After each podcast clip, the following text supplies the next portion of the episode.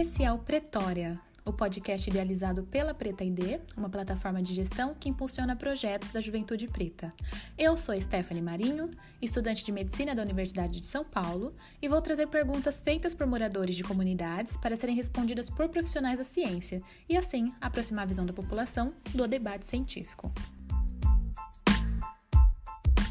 No episódio de hoje, nós vamos discutir as dúvidas mais recorrentes sobre a infecção por coronavírus, no momento em que o Brasil é o epicentro da pandemia. Para isso, eu vou contar com a participação da biomédica Karina Veloso. Karina, muito obrigada por ter topado participar. Conta pra gente um pouquinho sobre quem você é, o que você faz. Oi, gente, o prazer é todo meu. Estou muito feliz pelo convite, muito feliz em participar, em contribuir e dividir um pouco do meu conhecimento com vocês. Bom, eu sou biomédica, habilitada em biologia molecular, análises clínicas e especialista em imaginologia. Atualmente, eu trabalho no setor de MDA do Hospital Israelita Albert Einstein. E nas horas vagas, eu produzo conteúdo sobre pesquisa, ciências e afins no IGTV do meu Instagram e tem um canal também no YouTube chamado Pesquisa, Ciências e Afins. Fala o seu arroba também. Arroba Karina Veloso, Karina com K, Veloso com dois L's e Z. Sigam a Karina lá e aproveitem para seguir a Preta ID também no Instagram, no preta.id. Dito isto, agora vamos às perguntas.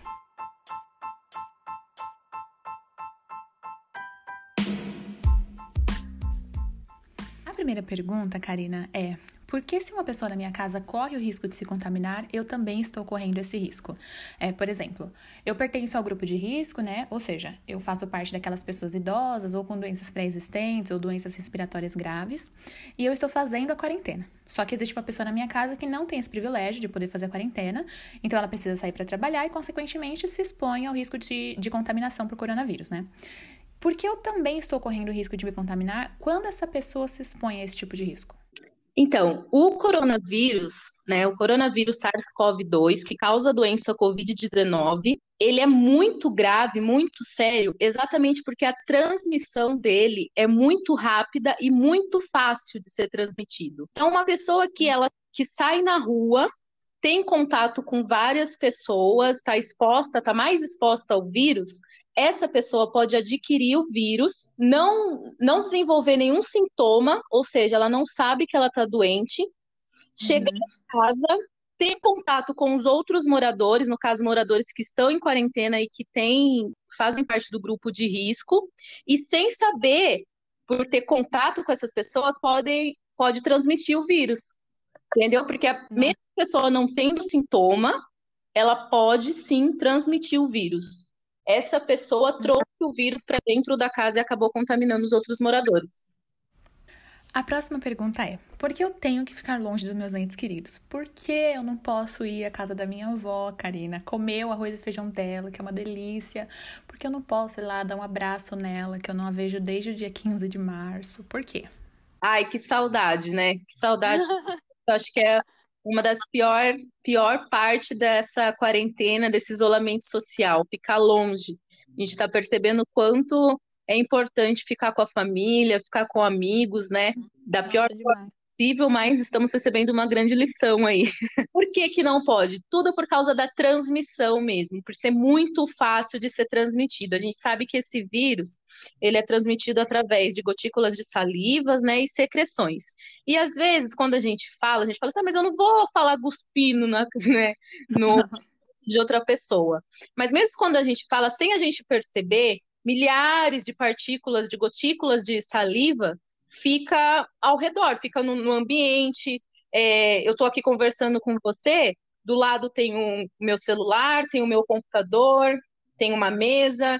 Então, assim, se eu estiver contaminada com vírus, tudo que está ao redor está contaminado, porque milhares de partículas se espalharam, né? E o vírus fica nessas partículas, né? Exatamente. Então, uhum. se você tem contato com seus entes queridos, como a gente não tem certeza se a gente está contaminado ou não, lembrando que a gente pode estar perfeitamente aqui conversando com você, não tenho sintoma nenhum, mas existem as pessoas assintomáticas, ou seja, estão com o vírus, não tem sintoma, mas podem transmitir. Então, eu vou visitar minha avó achando que eu estou boa e de repente não, eu estou contaminada. Né? E conversando com a minha avó, contaminei minha avó por causa das gotículas de saliva.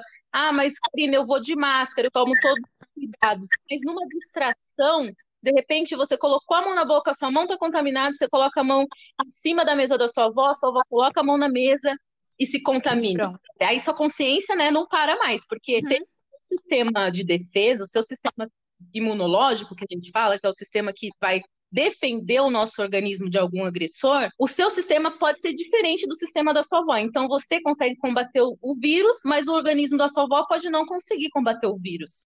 O melhor mesmo, infelizmente, e felizmente, porque você está salvando a vida dos seus entes, é ficar distante, é manter o isolamento social. Então acaba sendo um ato de amor, né? Um ato de amor, isso mesmo. Bom, a terceira pergunta é: como pessoas que moram com pessoas do grupo de risco em casas pequenas podem fazer para proteger essas pessoas? A gente sabe que a maior parte da população no Brasil não mora em casas grandes, né? E principalmente pessoas que moram nas comunidades, às vezes chegam a dividir dois cômodos entre quatro ou mais membros da família. Então, como proteger as pessoas do grupo de risco nessas condições? É, não precise ir muito longe ainda, porque eu venho de uma. Hoje eu moro sozinha, meus irmãos são casados, né? Somos em cinco irmãos. Mas eu, eu venho do interior, uma cidade chamada Rio Claro, e nós. E a casa era uhum. pequena, então era um quarto para dormir os cinco irmãos, né? É, então eu consigo falar com propriedade o que é morar com muita gente um ambiente pequeno. Uh, uhum. Mas os cuidados que a gente deve tomar, é claro que não vai dar para fazer um isolamento como se a gente estivesse morando na casa do, sei lá, de um, de um num casarão, numa mansão. Mas existem alguns cuidados que dá para a gente seguir. Que é o seguinte: uhum. objeto pessoal, separar os objetos pessoais. Então, cada um com o seu copo, cada um com o seu prato, cada um com o seu talher. Ai, que chato, Karina, é muito difícil é muito difícil, é muito chato, mas é uma das medidas de prevenção. É, recentemente saiu um estudo falando assim que foram encontrado é, uma, um, uma quantidade de vírus na fezes de pessoas que foram infectadas e na urina também. Eles vão fazer mais pesquisa, né? Muito mais pesquisas, mas assim, isso vai mudar todo o cenário de prevenção, porque daí já envolve o quê? Saneamento básico, que a gente sabe que no Brasil é péssimo, em algumas regiões nem existe. Então ainda está em fase de pesquisa, mas olha só a dimensão e a proporção que isso que isso gera, principalmente na vida de pessoas que moram em comunidade. Então fazer o quê? Eu falei do saneamento porque é o seguinte: manter as escovas de dente, cada um no, no, seu guarda-roupa, na sua, na sua gaveta, sabe? Não deixar no banheiro. Então, manter os seus objetos pessoais sempre separados e caso alguém da família seja, é, seja contaminado com o vírus, a pessoa que está contaminada tem que ficar o tempo todo de máscara. E, uhum. quem for cuidar, quem tiver contato direto e a todo momento com essa pessoa, também precisa utilizar a máscara o tempo todo. E, se possível, essa pessoa ficar sempre no incômodo da casa depois que essa pessoa utilizar o, o, banheiro, por exemplo, fazer a higienização, a asepsia do banheiro com o que, Karina? Com água e sabão, com cloro. Então, são pequenas atitudes que podem aí evitar maiores transtornos para essa família. Ótima dica, Karina. É, a próxima pergunta é: eu corro risco saindo para comprar algo, mesmo que seja perto? Quais cuidados eu devo tomar? Isso é um desespero, né? Porque risco a gente corre mesmo a todo momento. Mas existem sim, então, alguns cuidados que a gente consegue tomar. Primeiro cuidado, só vai sair de casa se for estritamente necessário. Preciso sair para trabalhar, então não tem o que fazer, você vai sair para trabalhar. Ah, mas eu queria dar uma é, ir na vizinha conversar. Não, aí já não é necessário, você não vai poder ir na vizinha conversar. Liga para a vizinha, fala por telefone, alguma coisa assim. Mas quando você tiver que sair, primeiro passo é verificar a real importância de você estar na rua, de você sair de casa. Segundo, utilização das de máscara, pode ser a máscara de pano, lembrando que a máscara de pano ela é uma proteção mecânica, então evita que você leve a mão até a boca, até o nariz, né? É, o óculos de proteção evita que você leve a mão nos olhos, porque a gente a gente se distrai muito fácil, né? Então é muito fácil, por hábito, a gente acaba levando a mão na boca ou coçando os olhos com a mão. Então é uma, é uma outra situação extremamente importante, utilização da máscara, levar um potinho de álcool gel. Por quê? Quando você não quando você estiver em um, em um ambiente e não tiver como usar água e sabão para lavar a mão, porque o primeiro passo é lavar a mão com água e sabão. Não tem água e sabão, aí você vai usar álcool gel. Pode ser em gel ou pode ser líquido 70%. Não pode ser menos que 70%, não funciona. E mais, e mais que 70% também não funciona, tem que ser 70%. Então, máscara, uhum. álcool gel na bolsa, higienização das mãos o tempo todo com água e sabão. Uma coisa importantíssima, levar a eco bag. Isso daí já é uma orientação antigaça, né? Aliás, higienização das mãos, né, para tudo que for fazer, já é uma, uma orientação antiga. Mas a utilização da eco bag ajuda no meio ambiente e evita que você traga sacola do mercado para casa, sabe? Quando a gente sai do serviço e sempre quer dar uma passadinha uhum. comprar alguma coisa e volta com um monte de sacola. Então, leva a uhum. bag para evitar trazer sacola para casa, porque a gente sabe que o vírus numa sacola plástica dura aí de três a quatro, a quatro dias. Então, leva a eco bag. É, saiu na rua, não é para parar para conversar com um amigo, não é para vai no mercado, não é para ficar conversando no mercado, já faz a lista da, de, de compra do que você precisa do mercado, faz a compra rapidinho, sem ficar encostando muito em um monte de lugar, se possível, usa luva para fazer a compra, é, faça a sua uhum. compra rápido, sem ficar trocando ideia, muita ideia no mercado, na rua, e vai e vem e volta direto para casa. Então não é para fazer reunião entre amigos, ficar conversando na rua, nada disso. De casa o trabalho, trabalho para casa, ou do mercado, da casa para o mercado, mercado para casa, sem criar esse hábito de lazer que a gente tinha com tanta facilidade antes. Por causa do momento. Acabou. o momento vai passar, vai dar tudo certo. Vai, vai passar. É, é sempre importante a gente lembrar que esse momento vai passar, né? Eu, particularmente, não aguento mais isso. É, uma coisa que você falou sobre o uso da máscara como proteção mecânica, é, nós tocamos o rosto muitas vezes ao longo do dia. Eu mesma só parei para prestar atenção nisso durante a quarentena e quando a gente foi obrigada a começar a usar máscara, né? Essa máscara, dependendo de como você usar, você pode tornar ela um foco de contaminação? Ela pode se tornar um foco de contaminação? Sim, importantíssimo lembrar disso, porque a máscara ela só tem utilidade se você deixar ela tampando a sua boca e o seu nariz. A partir do momento que você coloca a sua máscara no queixo, ela já não serve mais para nada. Então, é, e já foi contaminado. O jeito de colocar a máscara, para colocar a máscara, segura pelo elástico do, nas laterais, né, e coloca atrás da orelha. Para tirar, tira pelo elástico, sem colocar a mão na frente da máscara e sem colocar a mão por dentro da máscara, senão essa, ela também já vai estar contaminada. Eu vejo muita gente deixando, às vezes, a máscara pendurada na orelha, só de um lado, enquanto é, come. Outro hábito que a gente tinha, sabe, de voltar comendo do trabalho, ah, vou só vou comendo um salgadinho, vou comendo um. É, um... beliscando uma coisinha ali. Tá beliscando alguma coisa? Gente, não dá para fazer isso mais. É comer Acabou. em casa, depois de higienizar bem as mãos. Esses dias no metrô eu vi uma moça, ela tava com uma luva para segurar assim no metrô, sabe? Quando o metrô anda assim, segurou sim, sim. a luva e depois ela começou a comer a batatinha com a ah. Meu Deus. Pensa que eu tive uma síncope. Não aguentei, fui conversar com ela, falei, olha, moça, por favor, deixa eu te falar uma coisa. Porque não dá.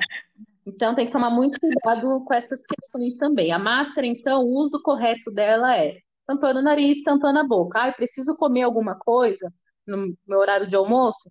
Vai higienizar as mãos, tirar a máscara pelo elástico, colocar num saquinho higienizado. Karina, o que é saquinho higienizado? Pode ser saquinho alimentar, sabe? Que vende no mercado, assim. Coloca uhum. dentro desse saquinho. Depois que terminar de se alimentar, aí higieniza as mãos, pega a máscara pelo elástico, coloca novamente no, no rosto, cobrindo a boca e o nariz. Isso que você falou, é, até a, a, próxima pergunta vai entrar nisso, que é assim, é, eu preciso usar máscara o tempo todo ao sair de casa? Eu até saio com ela, ou eu só preciso usá-la em lugares fechados, tipo padaria, mercado, farmácia, ônibus. Eu vejo também muita gente na rua andando com a máscara pendurada na orelha assim e deixa para colocar quando entra em algum ambiente fechado. Não, não resolve. Porque é o que eu, é o que eu falei, né? A máscara ela é uma proteção mecânica, é aquela garantia que a gente tem, se caso a gente esquecer levar a mão até o nariz ou até a boca, você já vai ser barrado porque a máscara tá na, tá na região, né? E aí você vai lembrar, não, não posso colocar a mão na boca, não posso colocar a mão no nariz. Então, o risco de você, é, quando não estiver usando máscara, colocar a mão na boca e no nariz, principalmente quando está na rua, é muito grande. A gente não fica se policiando toda hora, né? Porque tem muita coisa para a gente fazer. A gente trabalha, a gente estuda, a gente outra coisa. Está andando na rua, então piorou. A gente está com concentração, com a cabeça em outro, em outro lugar. Então precisa tomar bastante cuidado. O ideal é saiu de casa, utiliza máscara e só tira a máscara se, real, se for realmente necessário, como por exemplo para se alimentar. Bom, mais uma pergunta.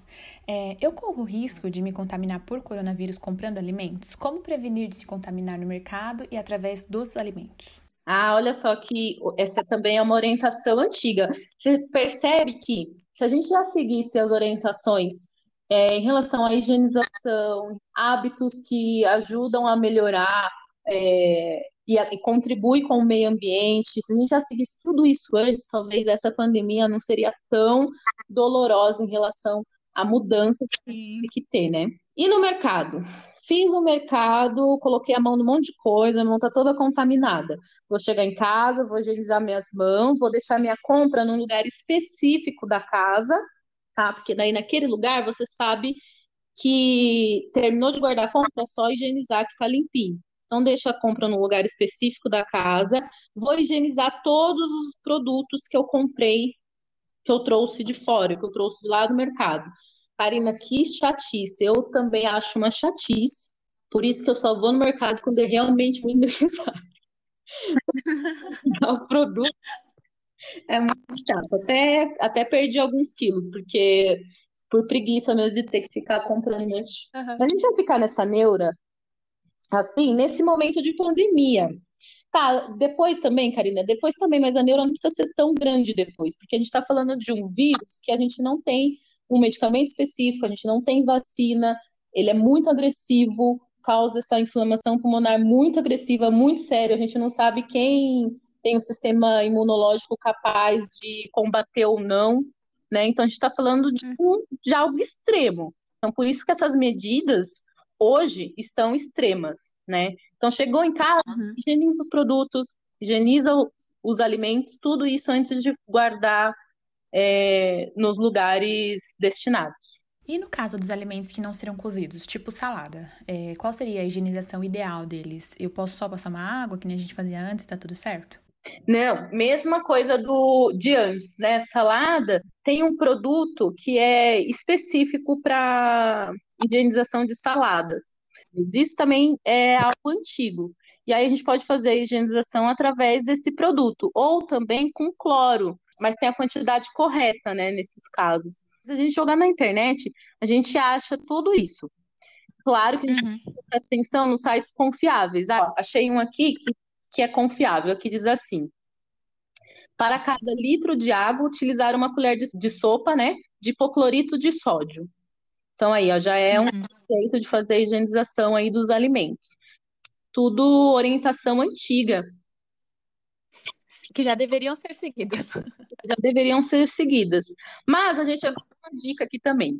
Gente, pouco se sabe sobre esse coronavírus, né? Agora que a ciência está tomando conhecimento, assim, já conhecia o coronavírus, porém não uhum. nova mutação, que é o SARS-CoV-2.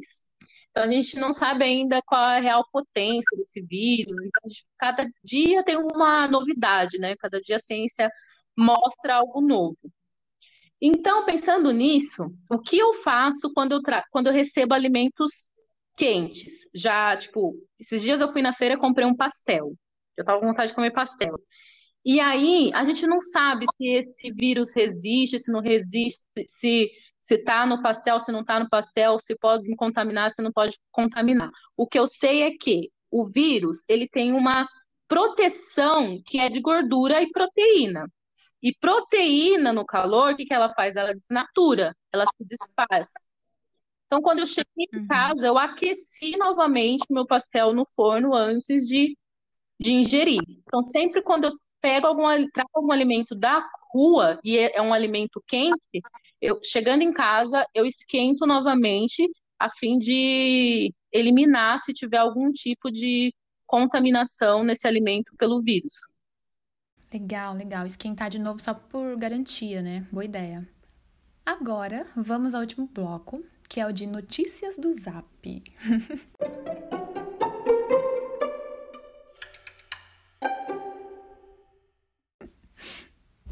Eu selecionei uma notícia que teve bastante alcance nos grupos de WhatsApp, né? E gerou debates acalorados para defender se aquilo era verdade, se era mentira.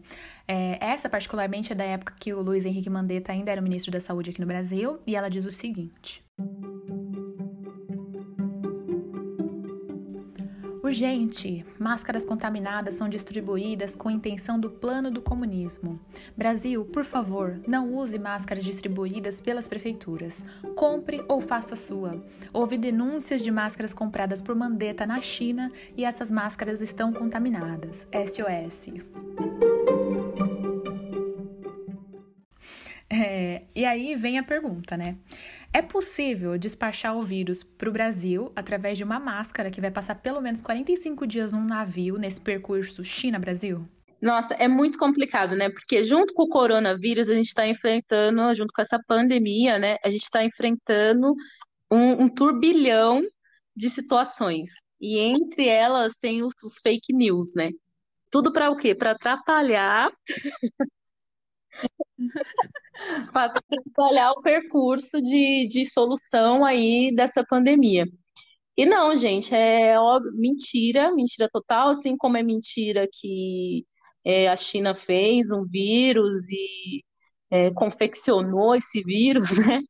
Não tem como fazer um vírus do zero, né? Por mais que esse vírus, como esse vírus já, esse vírus já causou uma, uma epidemia em 2003 na China, em 2012 no Oriente Médio. Aí ele foi sofrendo mutação, ficando cada vez mais forte, e dessa vez veio é, com uma mutação nova e muito potente. Então, se fosse algo construído do nada da China, também teria como saber, teria como descobrir, e por enquanto, cientificamente, isso é inviável. É, não é mentira, a China não criou o vírus para dominar o mundo, enfim, não sei, só. Assim como ela não colocou máscaras contaminadas e mandou para os outros lugares. Pro... Eu não sei nem como explicar isso, porque porque para mim é uma, umas criatividades que não foge ao meu alcance assim de imaginação. num container, que o vírus veio num container, é. Não, não é, gente, esquece, esquece isso. É muita criatividade. O brasileiro, ele é criativo. Nossa, é, esses dias eu vi que o vírus estava sendo transmitido através de picada de mosquito. Eu falei, gente, não entendi nada. Não, não, não isso daí é dengue. A dengue lá é outra coisa. Outra coisa. É outra coisa. Então, outro aspecto que eu ia pedir para você analisar é o impacto desse tipo de notícia para moradores das comunidades. Por exemplo, uma pessoa que abre mão da máscara que está sendo doada pela prefeitura por medo de contrair o coronavírus, se ela não souber fazer, ela vai ter que comprar essa máscara. Eu sei que o valor pode variar dependendo da região, mas aqui próximo onde eu moro, uma máscara de pano simples custa R$ reais, o que seria quase o preço de uma passagem de metrô que custa 4,40, né? A gente pode até ampliar isso, né? Porque, infelizmente, o Brasil, o mundo inteiro, né? Mas especificamente o Brasil, porque a gente tá, mora aqui, a gente vai falar da, da realidade, da situação que a gente vive. A gente vive uma desigualdade social absurda, né? E isso vai ser mais evidenciado ainda com essa pandemia. Então, é real, claro que pessoas da comunidade, pessoas, os maiores afetados com essa pandemia serão as pessoas de comunidade, serão o pessoal, como você disse, que vai questionar o valor da máscara de cinco reais porque precisa pagar a passagem para poder ir trabalhar. Sim, essas pessoas serão muito mais afetadas do que qualquer outras pessoas que têm condições de se proteger, de comprar os equipamentos, de ficar em casa, por exemplo, em quarentena, em isolamento social, o quanto tempo for necessário, né? Então, é, serão mais expostas e correrão mais risco de contrair o vírus, sim. Fora essa situação de não ter, de ter que decidir em comprar máscara ou comprar passagem para pegar o metrô para poder ir trabalhar, tem a questão do alimento básico, da disponibilidade de água na região, que a gente vê que em muitas regiões a água só tem água até um determinado horário. Né? Então, falar para a pessoa, uhum. chega em casa, tira a roupa e vai direto tomar banho, a pessoa vai falar, a hora que eu chego em casa, nem água mais tem. Eu só consigo tomar banho no outro dia de manhã, porque é quando vai ter água. Então, são questões que, infelizmente, o Brasil vai pagar por toda a desigualdade social é, acometida há anos, né? Brasil e Brasil vai pagar, né? Quem paga, você já sabe quem é.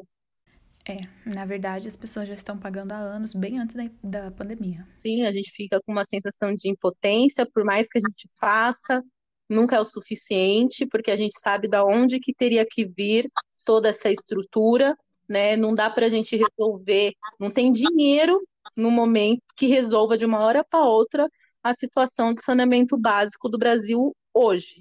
Hoje, agora com a pandemia, não dá, porque quem que vai trabalhar para arrumar, consertar saneamento básico? Né? Quem vai. Então, é situações que, que de descaso, né, de descaso político de anos, né, que vem se arrastando durante anos e não, que não dá para ser resolvida de uma hora para outra.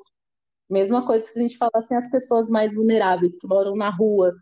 Como que eu vou falar para a pessoa, olha, fortaleça o seu sistema imunológico com uma boa alimentação, sabendo que a gente que a gente que aqui no Brasil a gente tem uma grande porcentagem de pessoas que faz uma refeição no dia e que essa refeição não tem todos os valores nutricionais necessários para que o sistema imunológico dela fique bom e reaja a uma situação como, por exemplo, é, no combate a um vírus.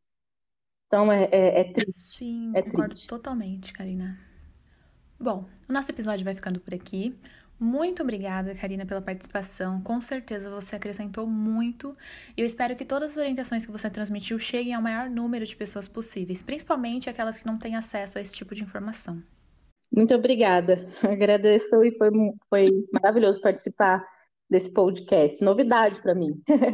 Obrigada. Imagina, eu que agradeço.